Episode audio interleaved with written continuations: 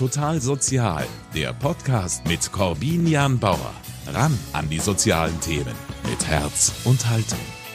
Drogen- und Suchterkrankungen, die sind nicht nur in den USA ein Problem, wie man gerade an der aktuellen Fentanyl-Suchtkrankenwelle sieht, sondern auch in Deutschland gehören Drogen und Suchtstoffe zum Alltag und Millionen Menschen sind davon betroffen von legalen Drogen wie Alkohol oder Tabak, den nach Schätzungen des Bundesgesundheitsministeriums bis zu 12 Millionen Menschen konsumieren. Nein, auch illegale Drogen und Drogenmissbrauch wie durch Medikamentenkonsum, der ist in Deutschland weit verbreitet. Hunderttausende sind davon betroffen. In vielen Fällen brauchen sie Hilfe und ich spreche heute in Total Sozial mit einem, bei dem man Hilfe bekommt.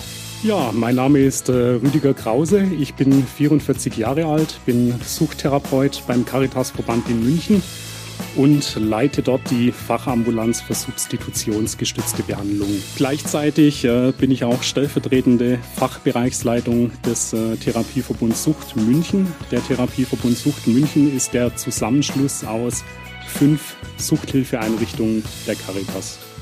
Und wie die Einrichtungen im Caritas Therapieverbund Sucht, Suchtkranken helfen, darüber sprechen wir heute. Ich bin Corbina Bauer. Es freut mich, dass Sie eingeschaltet haben.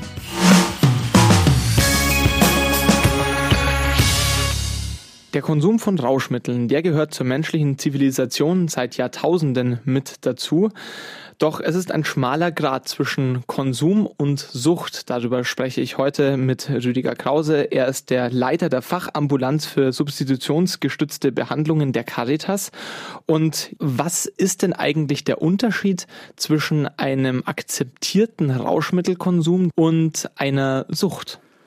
Also das ist nicht so einfach zu beantworten. Der Wunsch nach Rausch ist im Prinzip äh, so alt wie die Menschheit selbst. Der Umgang damit und äh, auch das äh, Verständnis von Sucht hat sich natürlich im Lauf der Jahrtausende, im Lauf der Jahrhunderte stetig verändert. Lange Zeit war es so, dass übermäßiger Konsum von Rauschmitteln gesellschaftlich gerne als Laster wahrgenommen wurde. Diese Sichtweise hat sich äh, mittlerweile Gott sei Dank geändert. Es ist so, dass äh, Sucht mittlerweile seit 1968 durch das äh, Bundessozialgericht als schwere chronische Erkrankung anerkannt ist. Äh, damit äh, geht natürlich auch eine Veränderung des gesellschaftlichen Bilds der Suchterkrankung einher und äh, gleichzeitig natürlich auch ein besseres Behandlungssystem oder viel mehr Unterstützungsleistungen, die diese Menschen erhalten können. Kranken, denen hilft man oder da ist der gesellschaftliche Konsens, dass man Kranken zu helfen hat. Im Gegensatz zu vielen anderen Erkrankungen ist die Ursache für Suchtkrankheiten aber nicht so eindeutig, sondern sehr vielseitig. Es gibt einfach viele Rauschmittel, die Ursache für Sucht sein können. Das sind klassische Rauschmittel wie Alkohol, das sind Rauschmittel wie Cannabis oder schwerere Drogen wie Heroin. Aber es gibt natürlich ganz unterschiedliche ähm, Möglichkeiten, Möglichkeiten, eine Suchtkrankheit zu entwickeln. Können Sie mir mal einen Überblick geben, in was kategorisiert man da? Also das Gefährliche an einer Suchterkrankung ist natürlich generell, dass eine Suchterkrankung nicht äh, von heute auf morgen da ist, ne, sondern äh, eine Suchterkrankung entsteht meist als äh, schleichender Prozess. Da sind die Grenzen natürlich fließend und werden je nach Gesellschaft unterschiedlich definiert.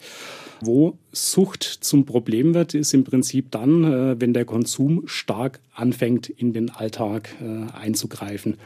Seitens der Weltgesundheitsorganisation, die definiert Alkoholabhängigkeit eigentlich relativ gut. Also es werden dort verschiedene Kriterien aufgeführt, anhand derer ich eine potenzielle Abhängigkeit erkennen kann. Äh, da gehört unter anderem dazu ein starker Drang, äh, das Suchtmittel zu konsumieren. Ein weiteres Anzeichen einer beginnenden Abhängigkeitserkrankung wäre auch eine Toleranzentwicklung. Ein klassisches äh, Beispiel für eine Abhängigkeitserkrankung wäre auch, wenn ich anfange, bisherige Interessen zu vernachlässigen. Also letztendlich kann man das Ganze auch stark vereinfachen. Aus meiner Sicht als Suchttherapeut beginnt Sucht dann, wenn der Konsum beginnt, im Endeffekt die äh, Kontrolle über mein Leben zu übernehmen. Also da geht es eher um den Einfluss, den ein Konsum hat, als um den jeweiligen Suchtstoff, den man zu sich nimmt. Sucht kann man ja auch entwickeln durch den Konsum nicht materieller Stoffe. Inwiefern ähm, spielt das auch in der Suchtberatung eine Rolle? Also wir haben natürlich äh, heutzutage eine enorme Bandbreite in der Sucht. Äh, klassisch wären natürlich äh, Alkohol und Tabak ne, als verbreitetste Drogen in unserer Gesellschaft. Daneben haben wir die ganze Palette an illegalen Drogen, teilweise auch an Medikamenten, die äh, missbräuchlich verwendet werden. Und äh, was dazu kommt, ist natürlich auch eine große Palette mittlerweile an Verhaltenssüchten. Also ein gutes Beispiel äh, wäre Glücksspielsucht, ne? also klassisch entweder am Automaten oder eben auch zunehmend im Internet oder natürlich auch zum Beispiel äh, süchtiger, exzessiver Medienkonsum. Kann man wirklich sagen, wie viele Menschen davon betroffen sind? Gerade diese psychologischen Stimulationen wie exzessiver Medienkonsum, Handysucht, Pornosucht, da ist es vermutlich ganz schwer, fundierte Daten zu erheben. Genau so ist es. Also insgesamt, äh, was Suchterkrankungen angeht, müssen wir in Deutschland mit Sicherheit äh, von Zahlen im deutlich zweistelligen Millionenbereich äh, ausgehen. Relativ leicht zu erheben ist das Ganze noch im Bereich natürlich der Alkohol- und Tabakabhängigkeit, was damit zusammenhängt, dass diese Drogen legal sind. Im ganzen Spektrum der illegalen Drogen tun wir uns sehr schwer. Und auch im Bereich der Verhaltenssüchte ist das äh, sehr schwer äh, ja, feststellbar, weil wir da einfach eine enorm hohe Dunkelziffer haben, weil natürlich äh, Süchte wie exzessiver Medienkonsum etc. gesellschaftlich so schnell erstmal nicht auffällig werden. Muss jede Sucht behandelt werden oder ähm, gibt es auch einen Kompromiss, den man eingehen kann, wo man sagt, ich kann zwar nicht ohne, aber die Konsequenzen für mein Leben sind so überschaubar, dass es noch vertretbar ist, mich nicht behandeln zu lassen? Also das hängt natürlich immer sehr stark davon ab, äh, wie groß ist der Leidensdruck des Betroffenen selbst und äh, wie groß ist natürlich auch der Leidensdruck äh, des Umfelds des Betroffenen, ne? gerade wenn wir schauen im engen Familienumfeld. Wenn wir von Suchtverhalten sprechen, das bei dem Betroffenen oder beim Umfeld selbst jetzt keinen allzu hohen Leidensdruck auslöst, kann man natürlich auch versuchen, alternative Lösungswege zu finden. Das heißt, äh, wir sprechen auch in der Suchtbehandlung nicht immer zwingend nur vom Ziel einer völligen Abstinenz vom Suchtmittel, sondern es gibt natürlich auch äh, unterschiedliche Programme zur Suchtreduktion. Bei Alkohol zum Beispiel kontrolliertes Trinken, wo es primär darum geht, äh, die Substanzmenge zunächst mal zu reduzieren, statt völlig darauf zu verzichten. Und ähnliche Möglichkeiten gibt es natürlich auch bei Verhaltenssüchten oder im Konsum anderer Substanzen. Ne? Man kann natürlich auch versuchen, den Schaden möglichst gering zu halten. Wie behandelt man eine Suchterkrankung? Gibt es da allgemeine Regeln? Also letztendlich äh, geht es natürlich erstmal darum, äh, Menschen überhaupt in eine äh, Behandlung zu bekommen. Hier versuchen wir durch einen äh, niederschwelligen Zugang gute Möglichkeiten für Betroffene zu schaffen. Was oft eine sehr große Hürde für eine erste Kontaktaufnahme zu uns ist, äh, ist das Thema Scham. Also Suchterkrankungen sind in unserer Gesellschaft gerade auch durch die Stigmatisierung des Ganzen immer sehr stark schambehaftet. Wenn es Menschen äh, gelungen ist, Kontakt zu uns aufzunehmen, haben wir im Therapieverbund Sucht ein äh, sehr großes Angebotsspektrum. Wir behandeln im Endeffekt äh, die Abhängigkeit von Alkohol und Tabak, von äh, Medikamenten sowie von allen Arten illegaler Drogen. Und wir haben im Therapieverbund auch noch eine Fachambulanz äh, für Essstörungen. Sie leiten die substitutionsgestützte Behandlung. Was bedeutet das? Genau, also unter Substitutionsbehandlung versteht man die Behandlung von opiatabhängigen Menschen oder heroinabhängigen Menschen mit Opiatersatzstoffen. Das heißt, die Menschen kommen zu uns in die Ambulanz und erhalten erstmals statt des Heroins, das sie illegal konsumieren, vom Arzt einen Ersatzstoff täglich verabreicht, der letztendlich äh, die Entzugserscheinungen nimmt. Und äh, das Ganze ist keine rein medizinische Behandlung, sondern das Ganze wird natürlich äh, begleitet von einem Beratungssetting. Also wir haben in der Ambulanz äh, drei unterschiedliche Angebote. Das ist äh, zum einen begleitet zu der medizinischen Substitutionsbehandlung eine psychosoziale Betreuung. Psychosoziale Betreuung bedeutet in diesem Kontext, äh, dass die Klientinnen, die zu uns kommen, regelmäßige Beratungsgespräche haben bei uns, in denen äh, zum einen natürlich über die Abhängigkeitserkrankung gesprochen wird, gemeinsam geschaut wird, äh, wie können die Menschen sich gesundheitlich stabilisieren. Aber in, äh, im Kontext dieser Gespräche wird letztendlich auch die gesamte Lebenssituation betrachtet. Wer sich jetzt einen Heroinsüchtigen vorstellt, der stellt sich in vielen Fällen einen heruntergekommenen Junkie unter der Brücke vor. Wie ist es in der Realität? Also dieses äh, Vorurteil ist natürlich weit verbreitet. Ich äh, bin selbst mittlerweile seit äh, über 20 Jahren im illegalen Drogenbereich tätig und äh, kann dieses Vorurteil nicht bestätigen. Also wir haben natürlich bei Opiatabhängigen äh, teilweise Menschen, die aus dem kriminellen Milieu kommen, äh, auch deswegen, weil sie ihren Konsum natürlich über Beschaffungskriminalität oder auf anderen Wegen äh, finanzieren müssen. Also wir haben tatsächlich auch unter Opiatabhängigen ein sehr breites Spektrum. Also es ist nicht äh, so, dass wir nur mit in Anführungszeichen unteren äh, sozialen Schichten zu tun haben, sondern wir haben tatsächlich immer wieder auch Menschen, äh, ja, ich sag mal, die aus gehobenen Gesellschaftsschichten kommen. Also in der Realität ist es tatsächlich äh, so, dass sie auch nicht jedem Opiatkonsumenten seine Abhängigkeit in der U-Bahn oder in der Straßenbahn ansehen würden. Wir haben viele Klientinnen, äh, die tatsächlich auch berufstätig äh, sind, teilweise auch in hochqualifizierten Berufen. Das heißt, ja, nicht nur der arbeitslose, in Anführungszeichen, Klischee-Junkie, ich habe allerdings in den ganzen 20 Jahren sehr, sehr selten negative Erfahrungen mit diesen Menschen gemacht, sondern habe äh, zumeist eigentlich die Erfahrung gemacht, wenn wir unsere Klientin mit Respekt behandeln und ihnen ihre Menschenwürde lassen oder wiedergeben, äh, dass wir dann mit diesen Menschen in der Regel auch sehr gut äh, arbeiten können. Mit was für einem Ziel helfen Sie? Also Sie haben auch schon erzählt, dass Suchterkrankungen ja auch unterschiedliche Schwere erreichen kann mhm. und dass der erste Schritt, dass man selber sagt, hey, ich möchte mich in eine Behandlung begeben, sicher schon ähm, der wichtigste Schritt ist. Aber mit was für einem Ziel äh, verfolgen Sie eine Therapie? Eine Krankheit möchte man ja an sich heilen. Inwiefern geht es bei Suchtkrankheiten? Also äh, wie schon gesagt ist äh, Sucht natürlich eine schwerwiegende chronische Erkrankung. Das heißt, in der Regel verfolgt mich so eine Suchterkrankung äh, mein ganzes Leben lang. Die Ansätze, äh, die Abhängigkeitserkrankung äh, zu behandeln, sind unterschiedlich und auch stufenweise zu sehen. Also wenn Klientinnen neu zu uns kommen, je nach Schweregrad, geht es natürlich erstmal um Überlebenssicherung, geht es um äh, gesundheitliche Stabilisierung. Und wenn das gelungen ist, geht es in einem nächsten Schritt darum, gemeinsam mit den Klientinnen Ziele festzulegen, die sie verfolgen wollen. Das heißt, äh, welche Ziele genau verfolgt werden, äh, wird oder sollte letztendlich auch sehr stark äh, vom Betroffenen selbst formuliert werden. Also nicht wir als Therapeuten geben die Ziele vor, sondern der Klient ist ein Stück weit eigener Experte für sein Leben und bestimmt auch selbst auf jeden Fall sehr stark mit, wo es letztendlich mit der Zielsetzung hingehen soll. Das kann dann Konsumreduktion sein, das kann auch der Versuch sein, tatsächlich komplett abstinent vom Suchtmittel zu werden. Ziele haben Sie gesagt, müssen sich die Erkrankten vor allen Dingen selbst setzen. Aber was können sie überhaupt erreichen mit ihrer Behandlung? Also äh, was wir in der Behandlung natürlich äh, erreichen können, ist unsere Klientinnen auch bei der Zielfindung zu unterstützen. Äh, in der Regel haben wir es mit Menschen zu tun, äh, die irgendwo natürlich hin und her gerissen sind. Ne? Die hängen zum einen natürlich an ihrem Suchtmittel und wollen das nicht aufgeben. Auf der anderen Seite spüren und sehen sie natürlich schon die negativen Konsequenzen, die das äh, täglich mit sich bringt.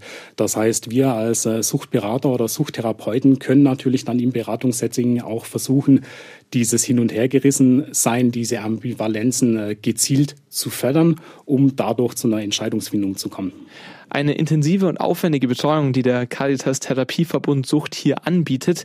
Eine Droge, die auch illegal ist, die aber nicht mit Heroin im Suchtpotenzial gleichzusetzen ist, ist Cannabis. Das soll nach Plänen der Ampelregierung nun in Deutschland zumindest in Teilen legalisiert werden. Was halten Sie von der Legalisierung? Also die ganze äh, Diskussion um die Cannabis-Legalisierung ist natürlich ein äh, hochbrisantes Thema gerade hier in Bayern äh, mit seiner restriktiven äh, Drogenpolitik. Also ich bin äh, sehr gespannt, inwiefern äh, bei einer Cannabis-Legalisierung äh, die Umsetzung in Bayern aussehen wird oder inwiefern äh, diese Umsetzung auch torpediert werden wird. Generell muss ich sagen, aus Sicht des Suchttherapeuten begrüße ich auf jeden Fall eine Entkriminalisierung des Cannabiskonsums.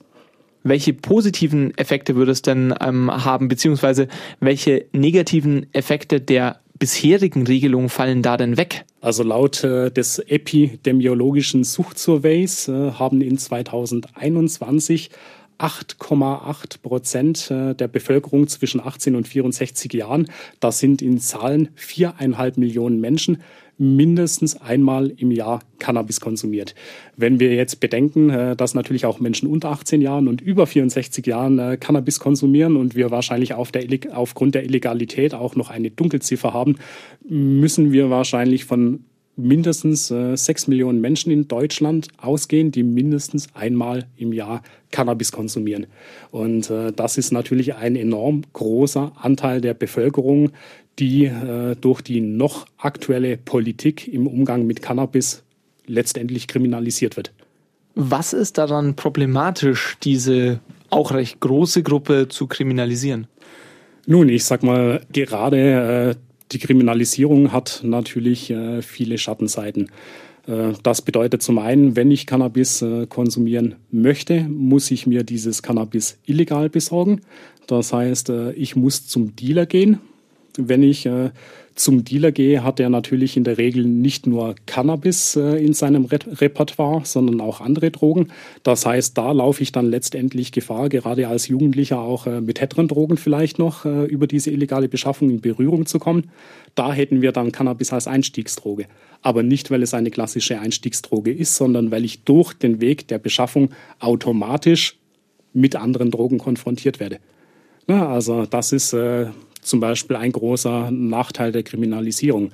Dann äh, haben es Betroffene natürlich auch mit anderen juristischen Problemen zu tun. Äh, bei Cannabiskonsum oft großes Thema Führerscheinentzug, auch wenn teilweise der letzte Konsum schon mehrere Tage zurückliegt.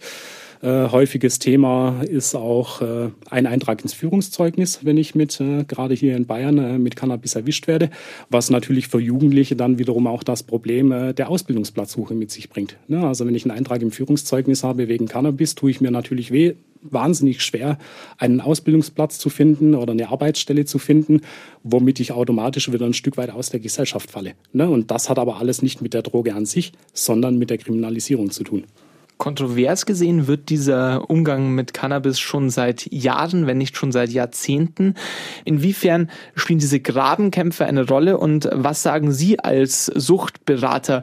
Ist Cannabis jetzt einfach nur ein harmloser Konsumstoff oder muss man das in irgendeiner Form schon ernst nehmen? Und warum sollte man es aber nicht so ernst nehmen, wie aktuell geregelt ist?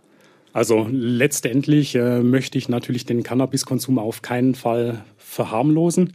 Wir sprechen auch äh, bei Cannabis von einer Droge äh, mit Abhängigkeitspotenzial, das ist ganz klar.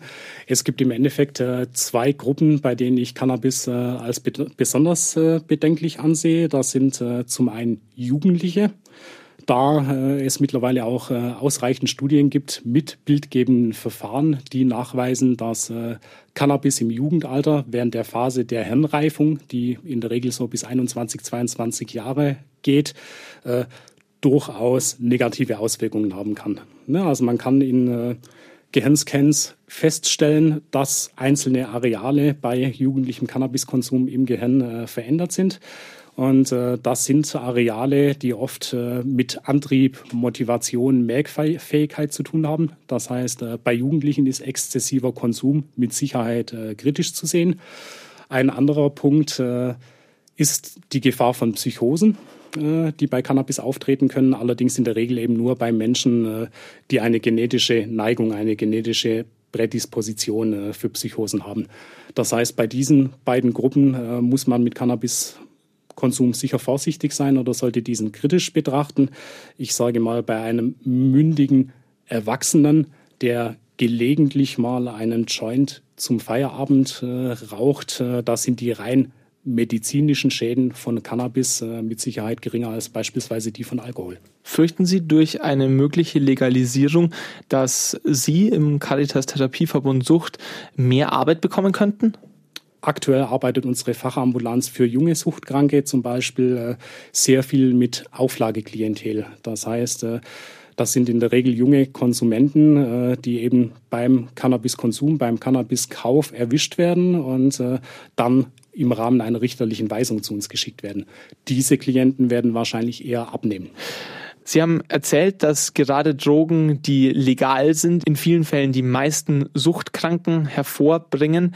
Gleichzeitig haben wir auch in Bezug auf die mögliche Legalisierung von Cannabis auch schon darüber gesprochen, dass obwohl man es vielleicht nicht verharmlosen muss, die Prohibition oder das Verbot bestimmter Drogen noch weniger zielführend ist als möglicherweise die Legalisierung. Warum? Im Fall von Krankheiten gilt es ja allgemein als bester Ansatz, den Krankheitserreger zu beseitigen und die Menschen vor dem Krankheitserreger zu schützen, damit die Krankheit erst gar nicht ausbricht. Warum funktioniert das bei Suchtkrankheiten nicht? Dass Prohibition äh, generell nicht funktioniert, äh, haben wir schon in den 20er Jahren des letzten Jahrhunderts äh, ganz gut am Beispiel der Alkoholprohibition in den USA gesehen. Dort äh, hat das völlige Verbot letztendlich nur zu einem massiven Anstieg äh, des illegalen Markts und äh, zu einer Förderung der Mafia geführt. Ja, auch hier in Bayern haben wir seit Jahrzehnten eine sehr restriktive Drogenpolitik. Äh, wenn man letztendlich das Ergebnis anschaut, äh, fahren wir aber nicht äh, besser als andere Bundesländer, die das Ganze laxer handhaben. Wir haben teilweise noch mehr Drogentote, wir haben genauso viel Konsum. Das heißt, das Verbot von Drogen wird Menschen nicht daran hindern zu konsumieren, sondern es führt äh, letztendlich eher dazu, dass die Menschen, die Drogen im illegalen Bereich äh, konsumieren, schwerer äh, für die Gesellschaft und schwerer für das Hilfesystem erreichbar sind das Hilfesystem, das sind ja auch Sie vom Caritas Therapieverbund Sucht. Inwiefern ist es für Sie leichter, die Abhängigen von legalen Drogen zu erreichen, also wie zum Beispiel Alkohol oder Tabak, als den Menschen zu helfen, die vielleicht illegale Drogen konsumieren? Also äh, Menschen, die illegale Drogen konsumieren, äh, erleben natürlich mehr Stigmata in der Gesellschaft, erleben äh, Verfolgung durch Polizei und Justiz entwickeln dadurch natürlich im Lauf ihrer Abhängigkeitserkrankungen teilweise auch ein enormes Misstrauen äh, gegen die Gesellschaft, äh, was es diesen Menschen einfach deutlich erschwert, Hilfe in Anspruch zu nehmen und auch das Hilfesystem in Anspruch zu nehmen. Inwiefern müssen wir da auch als Gesellschaft lernen, nicht mehr nur in Schwarz-Weiß zu denken, um auch bewussteren Konsum zu ermöglichen, um vielleicht auch Suchterkrankungen leichter erkennbar zu machen und um die Hemmschwellen für Erkrankte, sich Hilfe zu suchen, zu senken? Also aus meiner Sicht äh, geht es letztendlich äh, tatsächlich darum, irgendwo bei den Konsumenten Mündigkeit herzustellen der Ansatz der äh, Pro Prohibition äh, ist ja eigentlich der äh, einer Stigmatisierung. Wenn wir schauen, gerade im illegalen Drogenbereich, ne, wir haben vorher darüber gesprochen, Sucht ist seit 1968 vom Bundessozialgericht als Erkrankung anerkannt. Und trotzdem habe ich im illegalen Drogenbereich aber Menschen, die für ihre Suchterkrankung verfolgt werden. Ne, also da beißt sich irgendwo äh, die Ratte in den Schwanz. Das passt nicht zusammen. Auf der einen Seite zu sagen, wir haben es mit einer Erkrankung zu tun, auf der anderen Seite diese Menschen, diese erkrankten Menschen aber strafrechtlich zu verfolgen. Wenn wir diesen Ansatz ins Extreme ziehen wollen, äh, sage ich mal, müsste ich nach dem gleichen Grundprinzip äh, einen Typ-2-Diabetiker verfolgen, der Zucker konsumiert, äh, müsste einen Übergewichtigen verfolgen, der äh, Süßigkeiten konsumiert, ne, wenn wir das ins Extrem treiben wollen. Also äh, letzt, letztendlich äh, ja, widersprechen sich Krankheitsbild und äh, Prohibition. Was es aus meiner Sicht, glaube ich, äh, viel mehr bräuchte, wäre A, Aufklärung, wäre Prävention schon äh, im frühen Kindheits- und Jugendalter. Also wirklich äh, die Menschen, die Jugendlichen auch ja, psychisch so stark zu machen, äh, dass sie eben gar nicht darauf angewiesen sind, Drogen zu konsumieren, um den Alltag irgendwo zu ertragen. Wir müssten in unserer Gesellschaft, äh, glaube ich, auch viel mehr darauf achten, was macht uns teilweise als Menschen krank, was macht uns als Menschen Stress, weil Suchtmittel sind ja oft auch eine Flucht aus dem Alltag. Sprich, ich trinke abends mein Bier, weil der Arbeitstag zu stressig war. Ne? Also letztendlich müssten wir als Gesellschaft viel mehr drauf schauen, was brauchen Menschen, um irgendwo körperlich und mental gesund zu leben. Und äh, das wird natürlich in unserer schnelllebigen Gesellschaft mit den multiplen Einflüssen, mit den sozialen Medien und so weiter eigentlich immer schwieriger. Inwiefern tun wir das aktuell zu wenig? Wo würden Sie sagen, sieht man die Konsequenzen, dass tatsächlich in manchen Bereichen vielleicht zu wenig Bewusstsein da ist, dass zu wenig Prävention betrieben wird, gerade bei legalen Drogen? Ja, also ich sag mal, äh, wenn wir uns gerade äh, beispielsweise den Alkoholkonsum äh, von Jugendlichen anschauen, bräuchte es da mit Sicherheit noch wesentlich ausführlichere, wesentlich bessere Präventionsansätze eben auch schon äh, in der Schule. Ne? Es wird da zwar in Bayern wirklich schon viel gemacht im Präventionsbereich, das muss man schon auch positiv erwähnen, aber ich denke, da müsste man letztendlich äh, noch wesentlich mehr ansetzen. Und äh, das gilt natürlich auch, wenn jetzt eine Cannabis-Legalisierung kommen sollte. Ne? Also ich begrüße diese begrüße die Entkriminalisierung, aber gleichzeitig braucht es dann auf jeden Fall auch mehr Aufklärung, mehr Prävention, um potenziellen Konsumenten äh, die Risiken auch bewusst zu machen. Sie haben die fünf Einrichtungen, die im Caritas Therapieverbund Sucht zusammengeschlossen sind, vorhin vorgestellt und gleichzeitig erzählt, dass es auf eine gewisse Art und Weise die größte Herausforderung ist, ein niederschwelliges Angebot zu schaffen, damit Suchtkranke auch von selbst zu ihnen kommen. Aber wie wendet man sich denn jetzt an eine Einrichtung des Caritas Therapieverbunds Sucht? Also äh, letztendlich äh, sind wir natürlich auf allen Wegen äh, zu kontaktieren. Ne? Also Menschen können direkt äh, persönlich bei uns vorbeikommen, können einen Termin ausmachen. Man kann uns natürlich auch anrufen oder eine E-Mail schreiben. In der Regel werden wir dann eben schauen, dass wir sehr zeitnah einen Beratungstermin vergeben können und eben auch gleich mal herausfiltern, welche unserer Einrichtungen ist äh, die richtige für diesen Menschen. Vor acht Jahren, äh, im Jahr 2015, sind unsere Einrichtungen, die davor über die ganze Stadt äh, verstreut waren, größtenteils zusammengezogen. Unsere vier Fachambulanzen sind zu finden in der Arnulfstraße 83. Das ist wunderbar erreichbar, da in der Nähe der Donnersberger Brücke und auch äh, über die Haltestelle Donnersberger Straße der Trambahn äh, fußläufig in zwei Minuten zu erreichen. Das äh, Kontakt- und Begegnungszentrum D3, das ebenfalls noch zu uns gehört, äh, liegt in der Dachauer Straße 3, ganz in der Nähe des Hauptbahnhofs. Äh, dort benötigt es auch keine Voranmeldung. Das ist ein Kontakt- und Begegnungszentrum. Da können Betroffene quasi einfach direkt hingehen und äh, sich aufhalten, Hilfe erfahren niederschwellige Angebote zu schaffen. Das ist also das Ziel des Caritas Therapieverbunds Sucht. Er hilft Suchterkrankten im Erzbistum München und Freising. Gesprochen habe ich darüber heute mit Rüdiger Krause, dem Leiter der Fachambulanz für substitutionsgestützte Behandlungen. Ja, und wenn Sie die Sendung noch einmal hören wollen, das können Sie tun als Podcast unter mk-online.de oder Sie abonnieren Total Sozial einfach beim Streamingdienst Ihrer Wahl. Dann verpassen Sie auch in Zukunft keine Folge mehr.